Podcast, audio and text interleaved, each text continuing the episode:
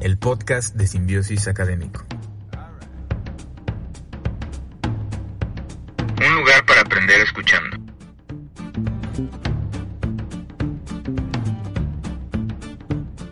Bienvenidos.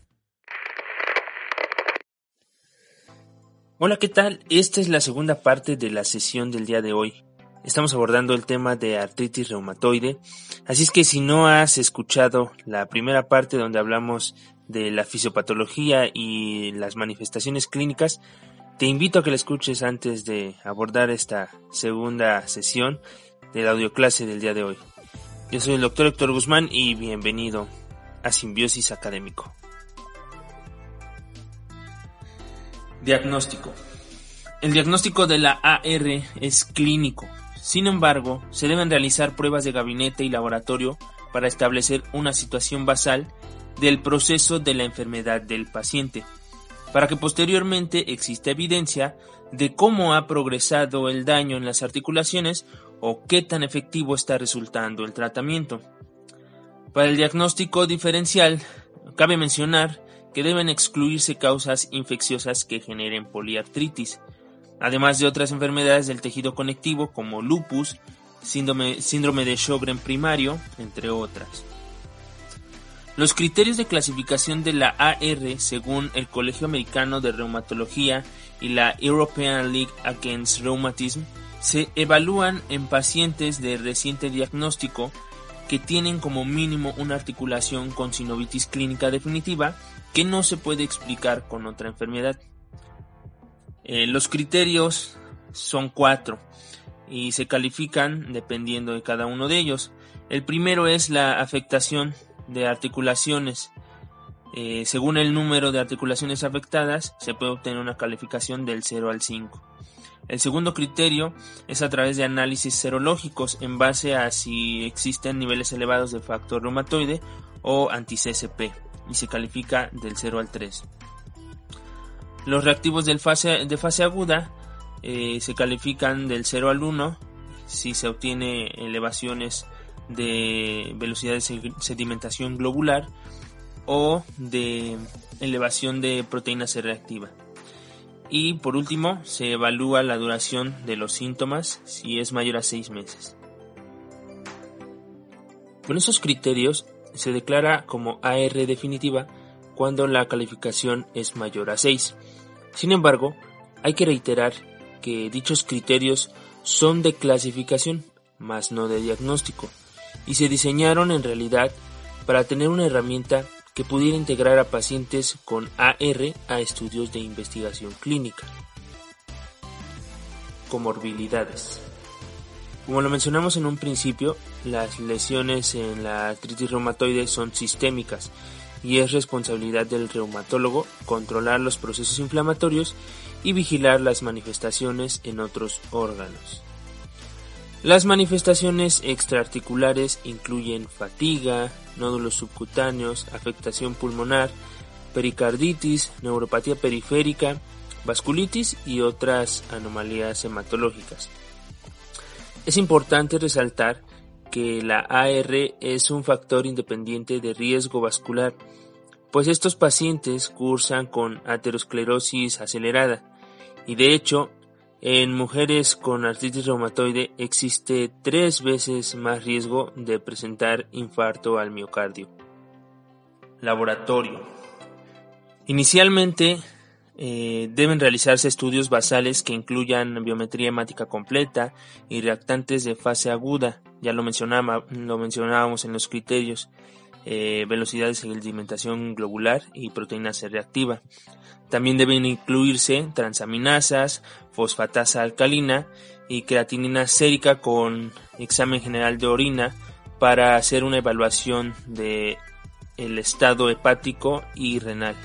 Y esto debe realizarse con una periodicidad de tres meses. El factor reumatoide, que es una inmunoglobulina con isotipo IgM principalmente, aunque también se encuentran IgG e IgA, es un determinante sensible, es decir, con este eh, estudio de laboratorio puede detectarse a los pacientes enfermos y de hecho detecta entre un 75 a 80% de los mismos. Sin embargo, es inespecífico, pues también se puede presentar en el síndrome, en el síndrome de Sjögren primario, en lupus eritematoso sistémico y otras conjuntivopatías, y también en hepatitis B y C, e incluso se detecta en hasta el 5% de la población sana.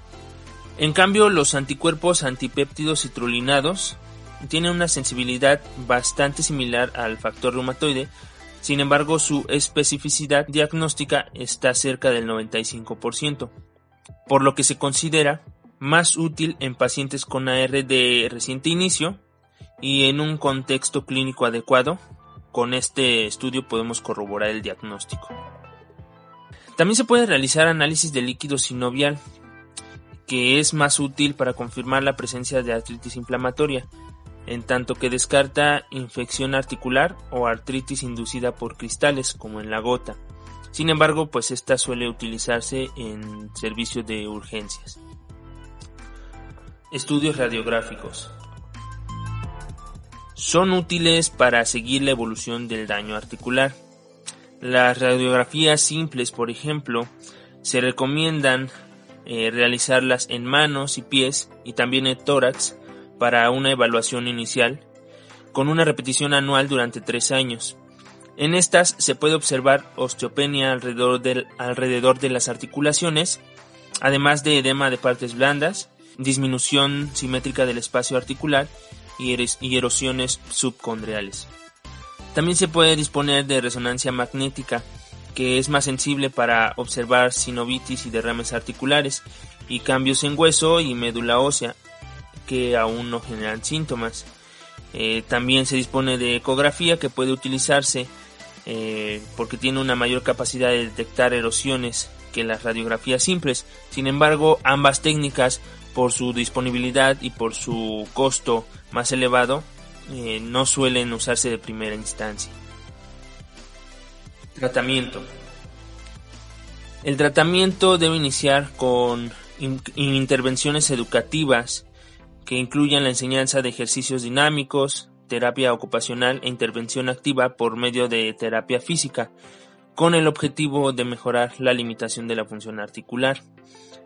Sin embargo, la terapia farmacológica debe establecerse en todo paciente con, AR establecida para evitar la progresión de los procesos inflamatorios de la enfermedad. AINES.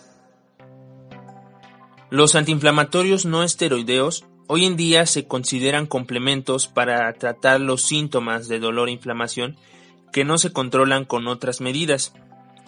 Hay que recordar que los AINES tienen propiedades antiinflamatorias y analgésicas provenientes de su capacidad para inhibir la forma de forma no selectiva la ciclooxigenasa 1 y 2.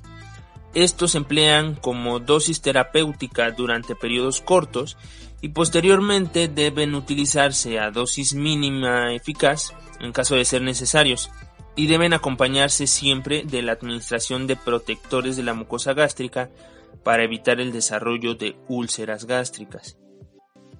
Antiinflamatorios esteroideos.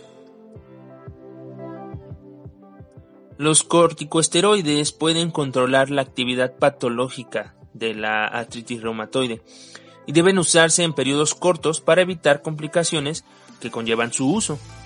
Se emplean sobre todo en cuadros de exacerbación de los síntomas, o antes de establecer el uso de fármacos modificadores de la enfermedad, cuyas terapias suelen durar semanas o meses.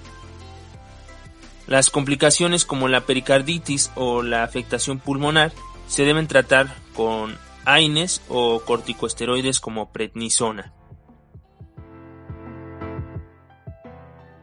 Fármacos modificadores de la enfermedad. Estos fármacos, FAME o DMARDS por sus siglas en inglés, son fármacos que actúan en las vías de señalización que generan inflamación, de las que hablábamos al principio. Son fármacos cuya acción inicia casi después de 6 a 12 semanas tras su uso. Los más comunes son la hidrocloroquina, la sulfasalacina, el metrotexato y la leflunomida. El más utilizado, sin embargo, por su excelente perfil de eficacia y seguridad, es el metrotexato. Y a dosis utilizadas para AR, lo que hace es estimular la liberación de adenosina de las células, lo que produce un efecto antiinflamatorio. Productos biológicos. En los últimos 10 años han aparecido estos fármacos que han revolucionado el tratamiento de la artritis reumatoide. Se trata de productos proteicos que actúan como inhibidores de citocinas y de las moléculas de superficie celular, por lo que en términos generales detienen el proceso de señalización proinflamatoria. Los primeros en ser aprobados para su uso en AR fueron los inhibidores del factor de necrosis tumoral alfa. Sin embargo, los desarrollos de investigación en este campo han avanzado rápidamente, por lo que se dispone de fármacos más eficaces. Los más nuevos y utilizados incluyen el Abacep, el Rituximab y el Tocilizumab. La indicación de anti-TNF incluye a pacientes con artritis reumatoide activa o estructuralmente progresiva y con falla documentada al metrotexate tomado durante al menos tres meses en una dosis óptima. Y esta terapia debe ser indicada siempre por un especialista en reumatología. Para el empleo de todos estos fármacos existen contraindicaciones muy particulares que valdría la pena revisar, por lo que te recomendamos darle una checada a la bibliografía más actualizada. Seguimiento. Existe un instrumento clínico llamado DAS-28, basado en el conteo de 28 articulaciones y los síntomas que se generan en ellas, ese instrumento ha demostrado ser confiable y sensible para determinar lo que a la práctica se refiere como la actividad de la enfermedad. Este término, la actividad de la enfermedad, se refiere a la evidencia clínica y bioquímica de inflamación articular. Y a través de este instrumento, el DAS-28, eh, los, reumatólogos se pueden dar una idea de si el tratamiento está funcionando o si deben modificarlo. En la última publicación del Colegio Americano de Reumatología, hecha en el Journal de la Asociación Americana de Medicina, se muestra un cuadro bastante interesante de cómo deben escalonarse estos tratamientos con los FAME. Te vamos a dejar eh, a disposición en nuestras redes sociales estos tratamientos para que los para que los veas con, con mayor detenimiento. Y hasta aquí la clase de hoy. Bien, es un tema sumamente interesante, de hecho todas las enfermedades reumatológicas al tener una base inmunológica, pues la fisiopatología y todos los procesos que tienen que ver con la génesis y cómo se forman las lesiones son, son bastante, bastante interesantes. La verdad es que ha sido un reto eh, compactar esto en, en una clase de no más de 20 minutos. Y pues esperamos que hayamos logrado que te llevaras lo más importante de este tema. Como siempre es un gusto, es enorme estar aquí contigo. Yo soy el doctor Héctor Guzmán y nos escuchamos en la próxima.